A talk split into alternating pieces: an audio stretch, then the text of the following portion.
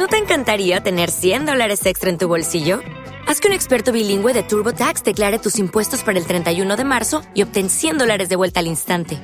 Porque no importa cuáles hayan sido tus logros del año pasado, TurboTax hace que cuenten. Obtén 100 dólares de vuelta y tus impuestos con 100% de precisión, solo con Intuit TurboTax. Debes declarar para el 31 de marzo. Crédito solo aplicable al costo de la presentación federal con TurboTax Full Service. Oferta sujeta a cambios o cancelación en cualquier momento.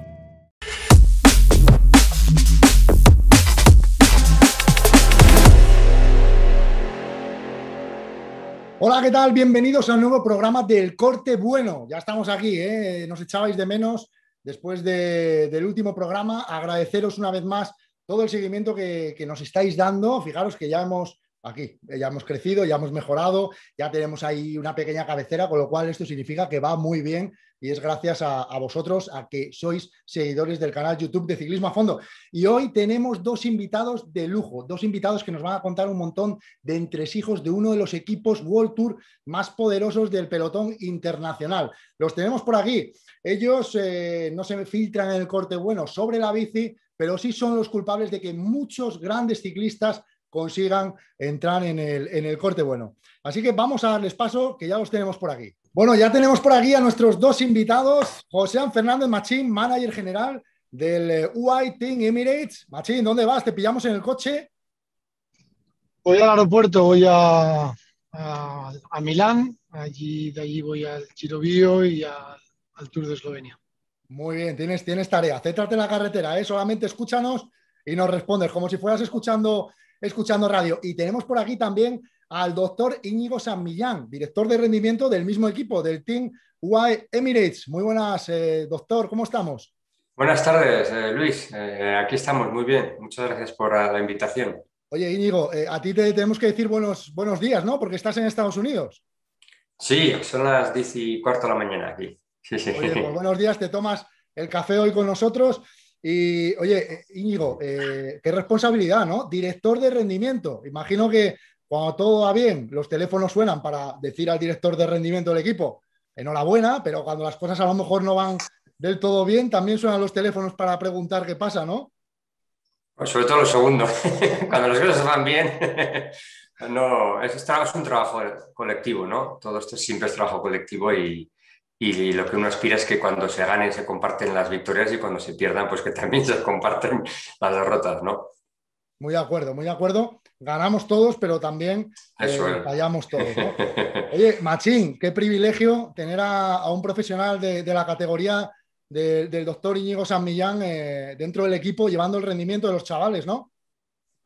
Sí, la verdad es que no solo es una cuestión de, de calidad, sino es una cuestión también de prestigio. Lleva muchísimos años haciendo las cosas bien, haciendo las cosas eh, no solo a nivel profesional, sino a nivel eh, deportivo, siendo un referente a nivel mundial y, bueno, aparte de todo eso, pues también tenemos una amistad hace años y la confianza es absoluta.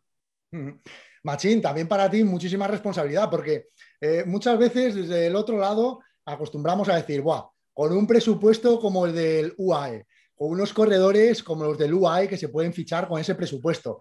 Así ganar es muy fácil, pero tiene que ser muy complicado eh, gestionar como manager eh, uno de los equipos más poderosos a nivel deportivo y económico del pelotón internacional, ¿no? Bueno, lo que está claro es que cuando haces las cosas con gusto y con pasión, eh, no deja de ser un trabajo gratificante, ¿no? Y para mí trabajar en ciclismo es absolutamente gratificante. No tengo ninguna duda que, que no, para mí no es ninguna presión, es una cuestión de confianza. Han depositado esa confianza en mí para la parte deportiva, en Íñigo para la parte, digamos, de performance y, en ese aspecto tenemos eh, la confianza no solo de los patrocinadores, sino de los, eh, digamos, propietarios y los gestores del equipo. Y para mí, ya te digo, no es en ningún momento presión, es una cuestión solamente de confianza absoluta y, y disfrutar de esa confianza. Oye, qué bueno, Machín. Parece que llevamos una cámara on board de esas que vas a celebrar la victoria de alguno de tus corredores en breve dentro, de, dentro del coche de equipo. Oye, Íñigo, eh, llegas al equipo. Estaría más nervioso, ¿eh? Si sería en ¿Eh? carrera, estaría más nervioso. ya, ya, si sería en carrera, estaría más nervioso. Seguro que sí. Íñigo, llegas al equipo, eh, si no me equivoco, en el año 2018. pues bueno, también muy, una, una, llegada muy, muy ilusionante porque también coincide que, aparece Pogachar en escena, ¿no? Que me parece que en 2019, a la temporada siguiente, cuando llega, llega Pogachar. ¿Con qué ambición llegas a, este equipo o qué te dice el manager general del equipo cuando te ficha? ¿Qué espera de ti ahora que no nos oye? Eso es, pues ahora que no nos oye te lo cuento. No, bueno, pues bueno, a mí me, contactó eh, Machín y así como Mauro, ¿no? Gianetti en, el 2018, eh, a final de temporada, un poco pues si estaba interesado en, trabajar con ellos y la verdad pues, bueno, pues me hizo mucha ilusión, ¿no? Estaba un poco yo pues aquí en la universidad haciendo mis cosas, ¿no? En distintas áreas y un poco eh, desenganchado del ciclismo, ¿no? Y la verdad, pues bueno, desenganchado. Hacemos en la clínica de medicina deportiva hacemos muchas pruebas de esfuerzo y trabajamos con muchos deportistas, ¿no? Pero así que un equipo World Tour, pues eh, bueno, pues volver un poco a ese nivel me hizo mucha ilusión, me propuso un, un proyecto muy, muy ilusionante, eh, muy eh, eh em, challenging, no me sale, perdón la palabra, de, em, era un proyecto difícil, ¿no? Porque era empezar un poquito un proyecto de rendimiento de cero eh, pero con, mucha confianza, como dice Machín, ¿no? Eh, confianza absoluta en ellos, en Machín, y, un poquito, pues bueno, así es como hemos empezado a trabajar. Y bueno, pues sí, llegó un tal, un chavalín que, en mi vida yo había oído hablar, y Machín me decía, joder, ficha un chaval que ya verás, Iñigo, ya te va, a ver, acaba de ganar el Tour de Francia, de, o sea, el Tour del Porvenir. Y, y bueno, pues eso, eh, Machín ahí para eso es el, el número uno, ¿no? En identificar talentos ya desde que son cadetes y en cuanto acaba una carrera, lo primero que haces va a ver una carrera, la carrera de cadetes del pueblo de al lado, a ver si ve ya chavales. Entonces, bueno, pues eh, es fácil, mucho más fácil luego pues trabajar con, con, con, con todos los corredores, ¿no? Oye, eh, Machín, como bien dice Íñigo, o sea, te, caracteriza, te caracterizas por eso, ¿no? Por, por, por ser, eh, ya no te digo a nivel nacional, por supuesto, yo creo que a nivel internacional, un ojeador, hablando así de una manera coloquial para que todo el mundo nos entienda. Alguien que, claro, cuando gana Pogacha el Tour del Porvenir y dice, este va a ser bueno, ya llegan y dicen, ya, ya ha estado Machín por aquí, yo creo antes de que gana el Tour del Porvenir. ¿Cómo descubres a Pogachar, tío? ¿Cómo, cómo te fijas en, ese hombre, en ese talento? Pues la verdad es que es una historia bastante curiosa porque yo lo conocía ya de junior, eh, conocía, eh, digamos, sabía quién era conocerle, conocerle, le conozco en, una carrera que voy a ver al Istrian Trophy, a, Croacia, en concreto en Motobún. Se ha caído, perdón. En concreto en Motobún, una, subida además preciosa, es un castillo, donde es un kilómetro y medio de, subida alrededor del castillo, una montaña, donde hay la mejor trufa, por cierto, posiblemente que probado en mi vida. Apuntamos. Y apuntar. Y en Croacia en aquel momento, pues bueno, pues eh, veo bueno, pues que los favoritos eran Mugerly, eh, Rogina, corredores de treinta y tantos años que corrían en equipos continentales y donde prácticamente, pues, eh, eh, junto con, con, corredores austriacos en aquel momento, me acuerdo que bueno, pues, dominaban realmente todas las carreras y era difícil aparecer, ¿no?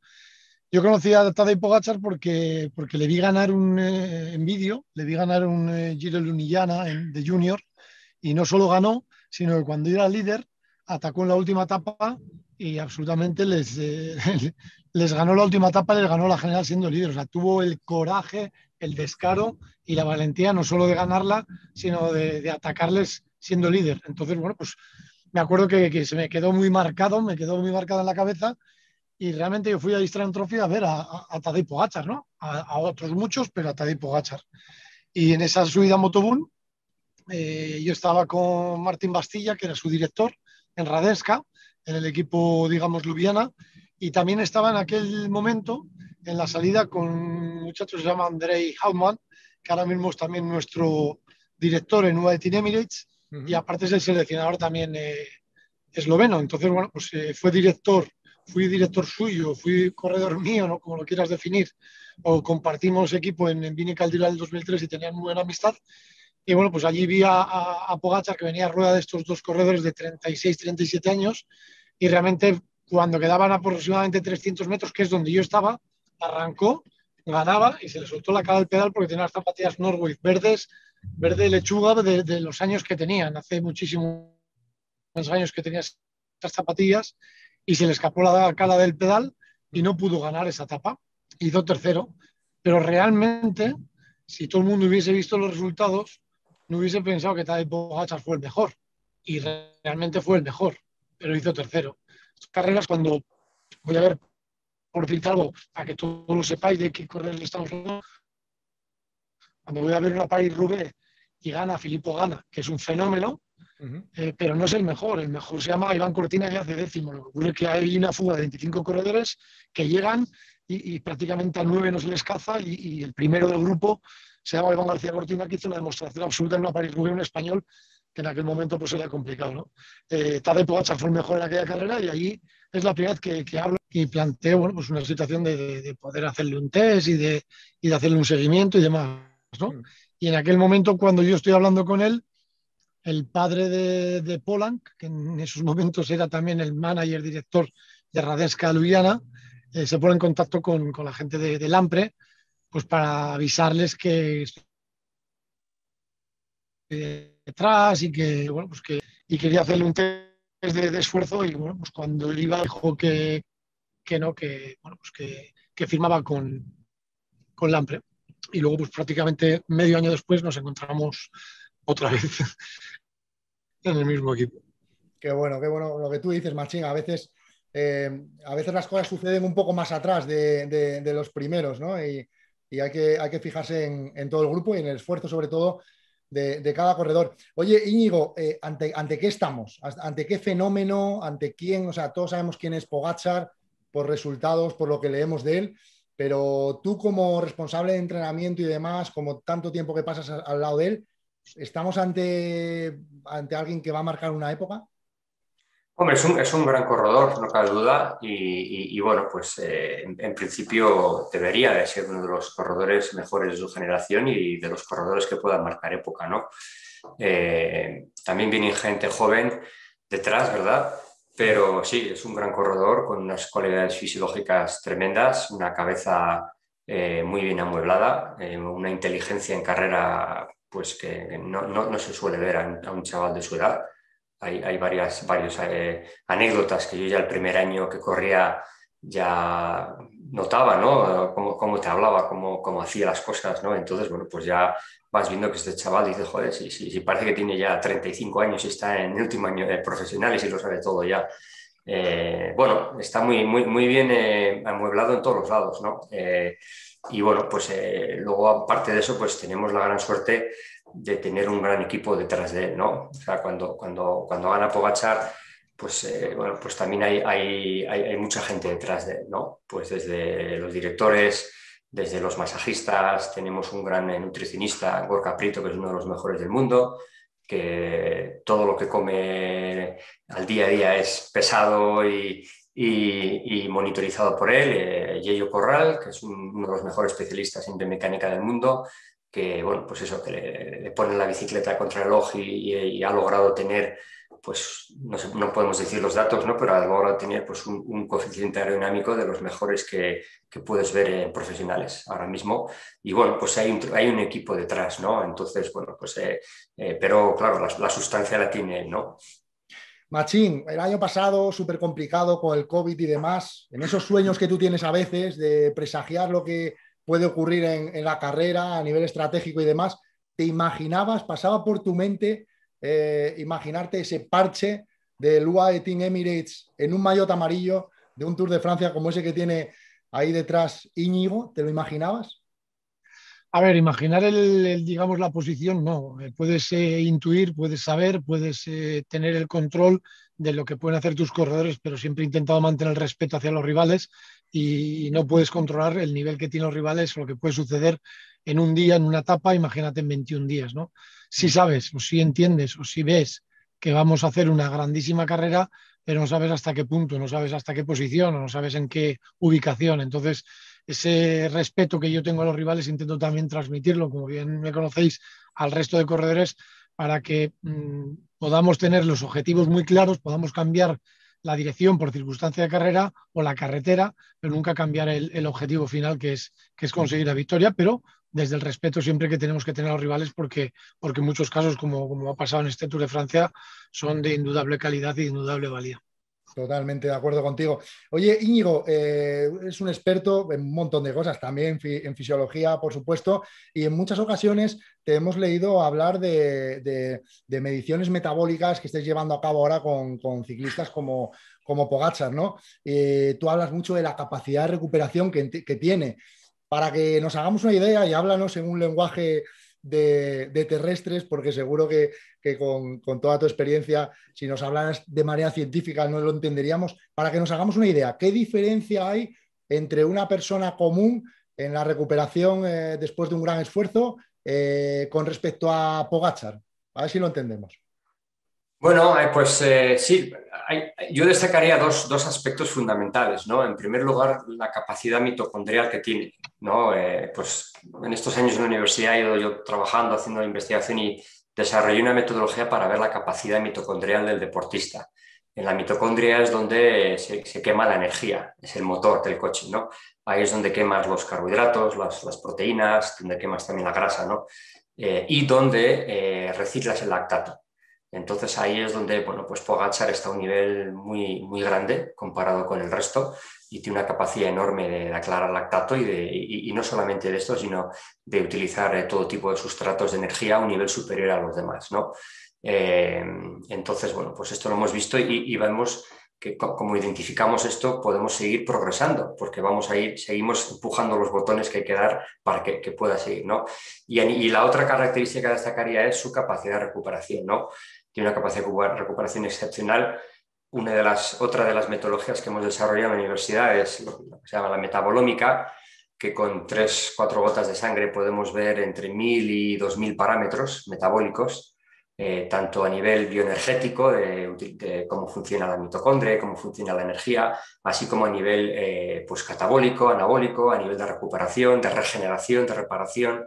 Y ahí es donde hemos visto también que TADE pues, tiene una, una grandísima capacidad de, de recuperación. Lo vimos ya el primer año, en el 2019, y ahí es donde, bueno, pues eh, en la Vuelta a California eh, hicimos un estudio con él y con el resto del equipo y ahí vimos que tiene una capacidad de recuperación exagerada, ¿no? Y ahí es donde, bueno, pues cuando, cuando Machín propuso, ¿no? El hacer la Vuelta a España, ¿no? Eh, y yo, pues, estábamos en la misma página, ¿no? Yo la apoyé perfectamente también y la idea era, bueno, pues que empiece la Vuelta a España y, bueno, pues sí, sí, sí, hace dos semanas, o dos semanas, hace tres semanas, tres, pero era coger experiencia, ¿verdad? Sin ninguna presión. En cuanto vimos esos datos ¿no? de su capacidad de recuperación, ya sabíamos que, bueno, pues que, que, iba a acabar la Vuelta a España, iba, iba a ser el que, mejor iba a recuperar del equipo, sin duda alguna, y así fue, ¿no? Eh, si le llegan a dar una semana más de Vuelta a España, pues la hubiese ganado, ¿no? Pero esos, bueno, pues sí, son parámetros que hemos ido viendo en él y en otros ciclistas, y la verdad es que eh, ahí tal está a un nivel muy alto. Qué pena, fíjate, Machín. Yo creo que, como a mí no me estudiaban demasiado las mitocondrias, nunca, nunca gané un tour por eso. Qué pena, porque yo creo que si me las hubieran observado de esta manera, me he puesto maillot amarillo como homenaje a vosotros, porque es la única manera de, ponerlo, pero bueno. Oye, Machín, eh, ¿qué pasa cuando, cuando te dice este señor eh, Pogachar que, que, no va a salir con el potenciómetro en la última crono del tour? Que estamos ahora locos con los números y de repente salgo sin potenciómetro, salgo a tope hasta donde dé. ¿Qué pasa? Hey guys, it is Ryan. I'm not sure if you know this about me, but I'm a bit of a fun fanatic when I can. I like to work, but I like fun too. It's a thing. And now the truth is out there. I can tell you about my favorite place to have fun. Chumba Casino. They have hundreds of social casino style games to choose from with new games released each week. You can play for free anytime, anywhere and each day brings a new chance to collect daily bonuses. So join me in the fun. Sign up now at ChumbaCasino.com. No purchase necessary. BGW. Void were prohibited by law. See terms and conditions. 18 plus. Yo creo que la gente tiene mucha equivocación y aquí Íñigo puede darnos una información mucho más, eh, o la, la, realidad. Yo creo que, que, tampoco la gente está tan obsesionada con el tema de los vatios, es más para saber lo que has hecho después. Yo creo que en carrera, en una contralo, pocos corredores miran los vatios, pocos corredores miran si vas a 200 o 300 o 400 o realmente si vas a hacer 20 minutos a 400 vatios y, tienes un, un, vatio kilo. Yo creo que realmente es más un poco la información para que luego se analice a, posteriori del, rendimiento que has hecho. ¿no? Yo creo que en carrera, mm, yo te diría incluso que lo que yo entiendo es que hay más de un 80% que no mira eso, que realmente no ve eso, no se preocupa. Una vez que tú has hecho lo más importante una contrarreloj es tener una visualización exacta de dónde vas a hacerlo fuerte, dónde vas a entrar en la curva, cómo vas a lanzar y no tienes la capacidad, digamos, mental para 200 pulsaciones también asimilar que si vas a 400 vatios, porque realmente igual no los has hecho 400 vatios antes o 500 o 600 y realmente al final estás, digamos, eh, eh, maximizando una información que no es, eh, digamos, exacta en su globalidad.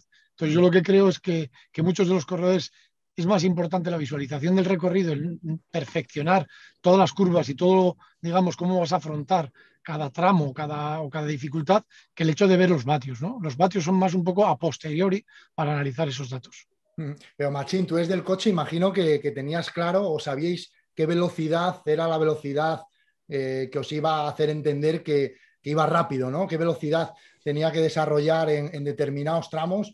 Y tú desde el coche imagino que le ibais diciendo, así vamos bien, así vamos bien, vamos muy rápido, ¿no? Mira, esto sí que tengo que dar a cada uno su, digamos, su parte de, responsabilidad. Y en este, en este apartado, en esa contra lo que tú concretas o que me dices, aquí mucha parte de la responsabilidad tiene Alan Piper, que dos meses antes hizo la contralor absolutamente perfecta con él donde se fue incluso con Mikkel Bers, un triple campeón mundial de contrarreloj, donde en el primer tramo inclusive le metió un minuto a, a, Mikkel Bers, que es un especialista de la contrarreloj, sin llegar a la subida. Eh, hicimos, eh, fuimos los dos, fuimos el mecánico incluso antes para, practicar el cambio de la bicicleta, apoyamos la bicicleta en el sitio, en el exacto el sitio, en la posición perfecta para que él no tenga que andar ni empujarse con los tacos. O sea, buscamos esa perfección absolutamente de todo para que la unión de toda esa perfección esté el convencimiento de que las cosas cuando están bien hechas los resultados siempre salen.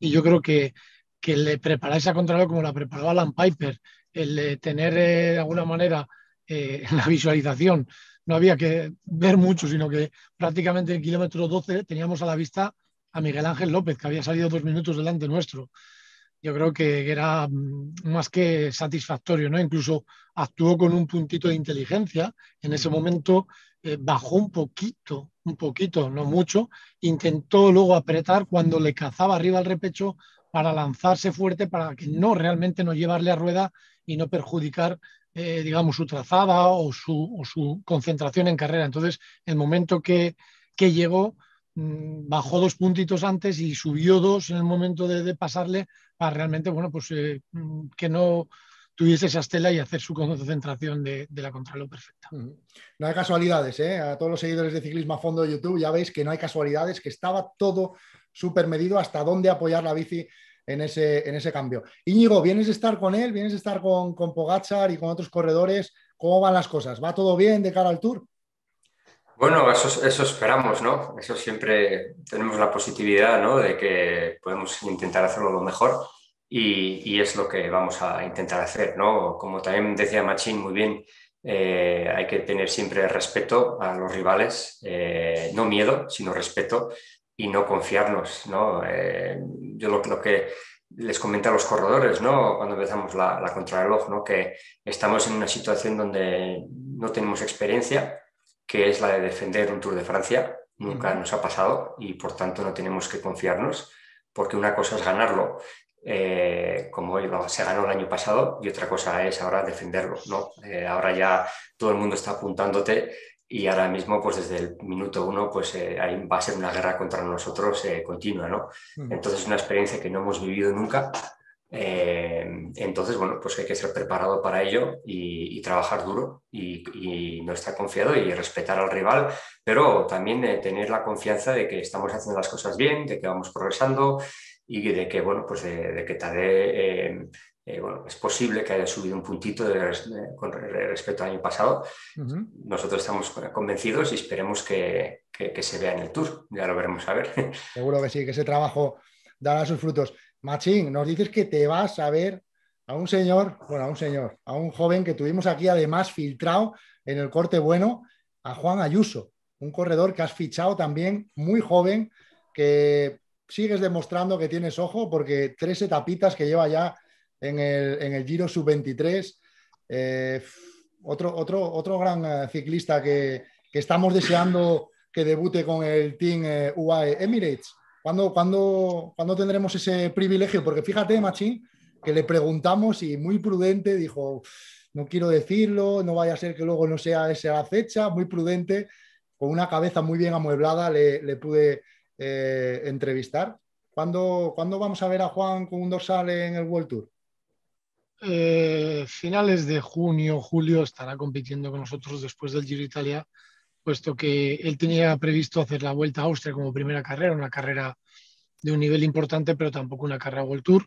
Y la idea es, eh, pues eso, que siga progresando y que no pierda la ambición ni la realidad de ganar. Y me refiero a la realidad de ganar porque cuando alguien es ganador, como él, cuando alguien tiene el carácter como lo tiene Tadei y cuando alguien es un líder, eso no se compra ni se entrena. Eso no, no vas al supermercado y dices, dame un kilo de liderato o dame un kilo de calidad o de talento. Esto va a los genes. Y hay gente que lo tiene y hay gente que no. Mm, hay gente que, que mide dos metros y hay gente que mide un metro cincuenta. Lo mismo que hay gente que es, eh, digamos, capaz, capaz para, para sacar conclusiones a nivel fisiológico, como es un experto, un eh, Íñigo, que cada vez que nos, eh, nos empieza una conversación no puedes nada más que dejarle hablar y escuchar, porque te va dando lecciones de vida y lecciones, digamos, de, de, de, aprendizaje en materia, digamos, fisiológica a nivel, digamos, deportivo.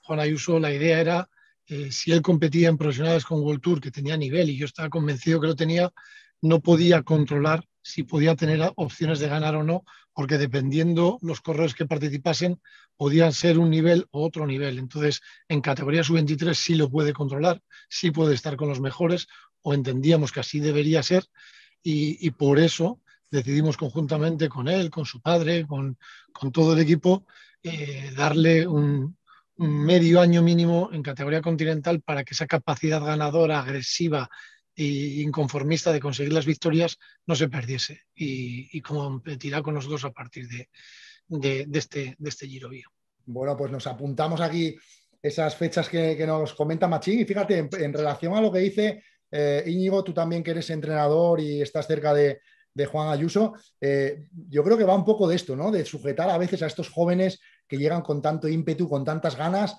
sujetarlos, asentarles los pies, gestionar personas, ¿no? Básicamente, porque lo de pedalear rápido ya vemos que lo hacen muy bien, pero yo creo que tanto el trabajo de Machín, como él dice, de, de, mantenerlo un poco más tranquilo, ahora también tendrá que decirle lo que hablaba antes, ¿no? Respeto siempre a los rivales. Imagino que también tú eh, Íñigo, tendrás que sujetarlo en los entrenamientos, decirle, oye, tranquilo, que eres muy joven, ya entrenaremos, no sé, ¿cómo, cómo gestionas eso con Juan Ayuso? Sí, la verdad es que es una persona muy inteligente, ¿no? Muy, con la cabeza muy bien amueblada también. Le gusta saber, le gusta aprender eh, de, nutrición, fisiología, entrenamiento.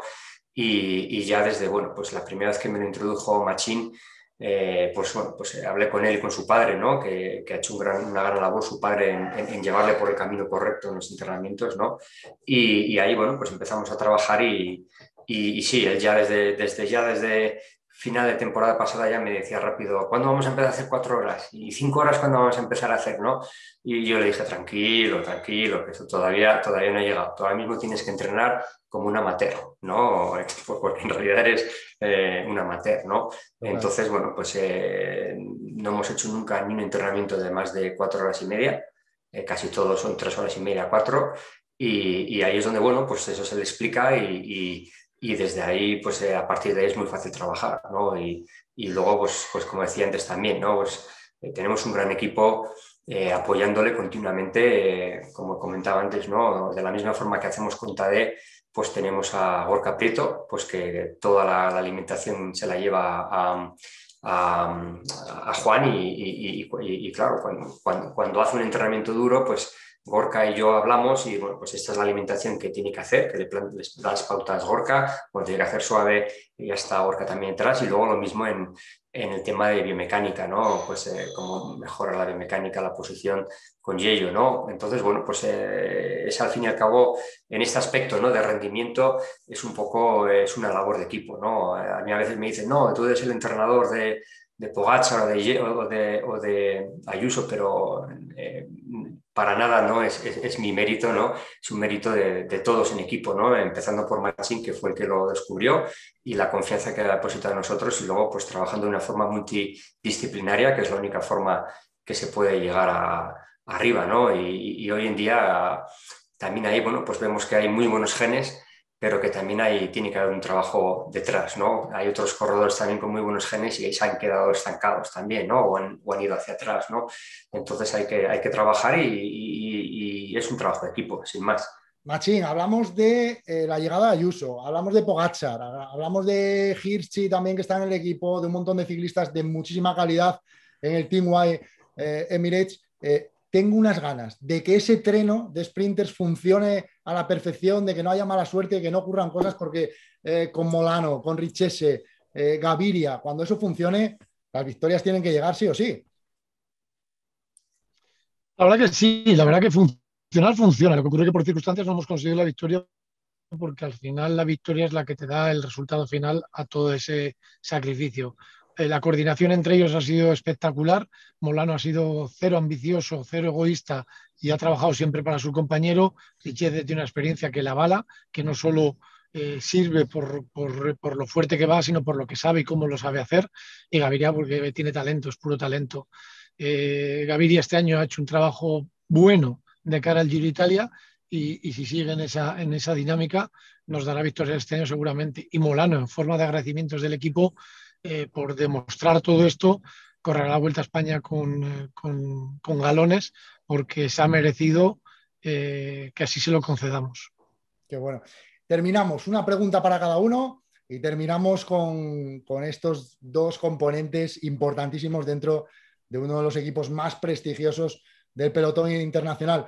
Íñigo, ¿qué titular como profesional, como director de rendimiento del equipo White Emirates, qué titular te gustaría leer al final de, temporada eh, en, la prensa especializada?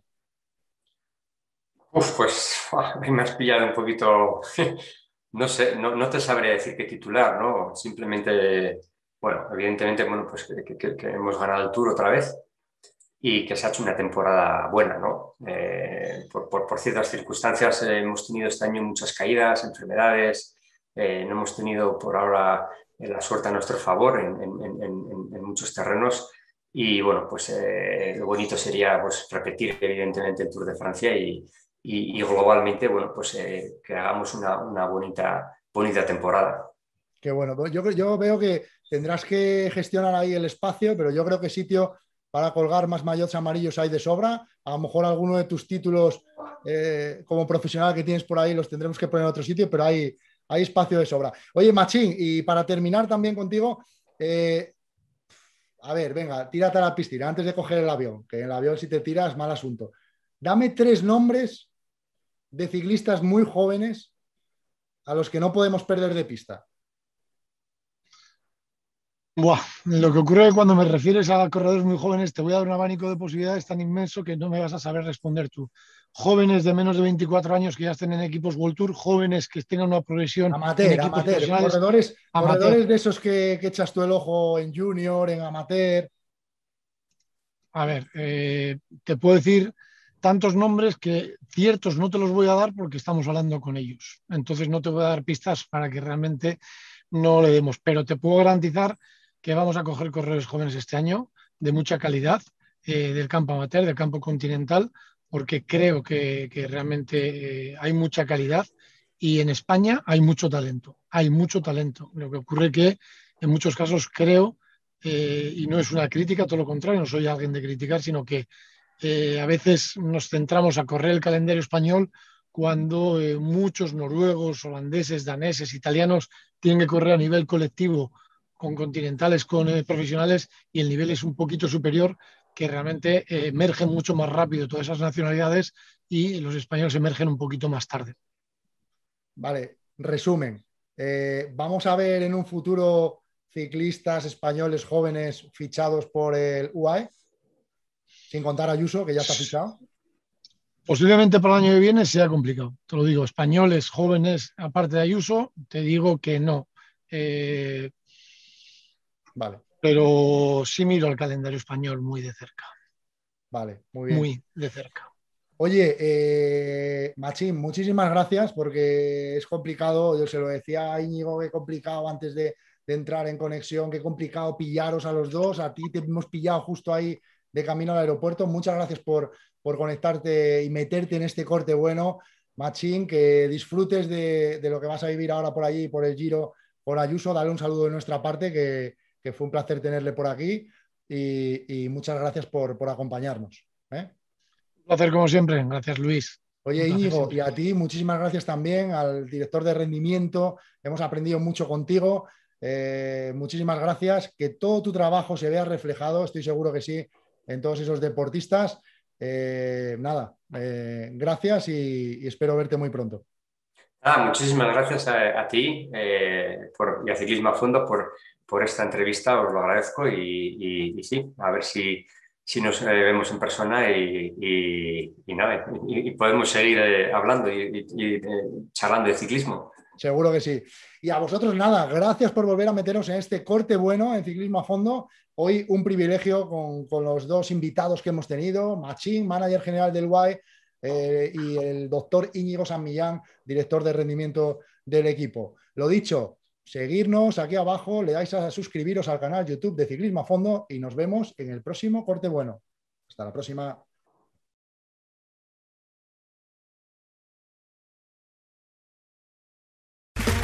Okay, round two. Name something that's not boring. A laundry? Ooh, a book club. Computer solitaire, huh? Ah, oh, sorry, we were looking for Chumba Casino. That's right. ChumbaCasino.com has over 100 casino style games. Join today and play for free for your chance to redeem some serious prizes. ChumbaCasino.com. No purchase necessary. Full prohibited by law. 18 plus terms and conditions apply. See website for details. Lucky Land Casino asking people what's the weirdest place you've gotten lucky? Lucky? In line at the deli, I guess? Aha, in my dentist's office. More than once, actually. Do I have to say? Yes, you do. In the car before my kids' PTA meeting. Really? Yes. Excuse me, what's the weirdest place you've gotten lucky? I never win and tell. Well, there you have it. You can get lucky anywhere playing at LuckyLandSlots.com. Play for free right now. Are you feeling lucky? No purchase necessary. Void where prohibited by law. 18 plus. Terms and conditions apply. See website for details.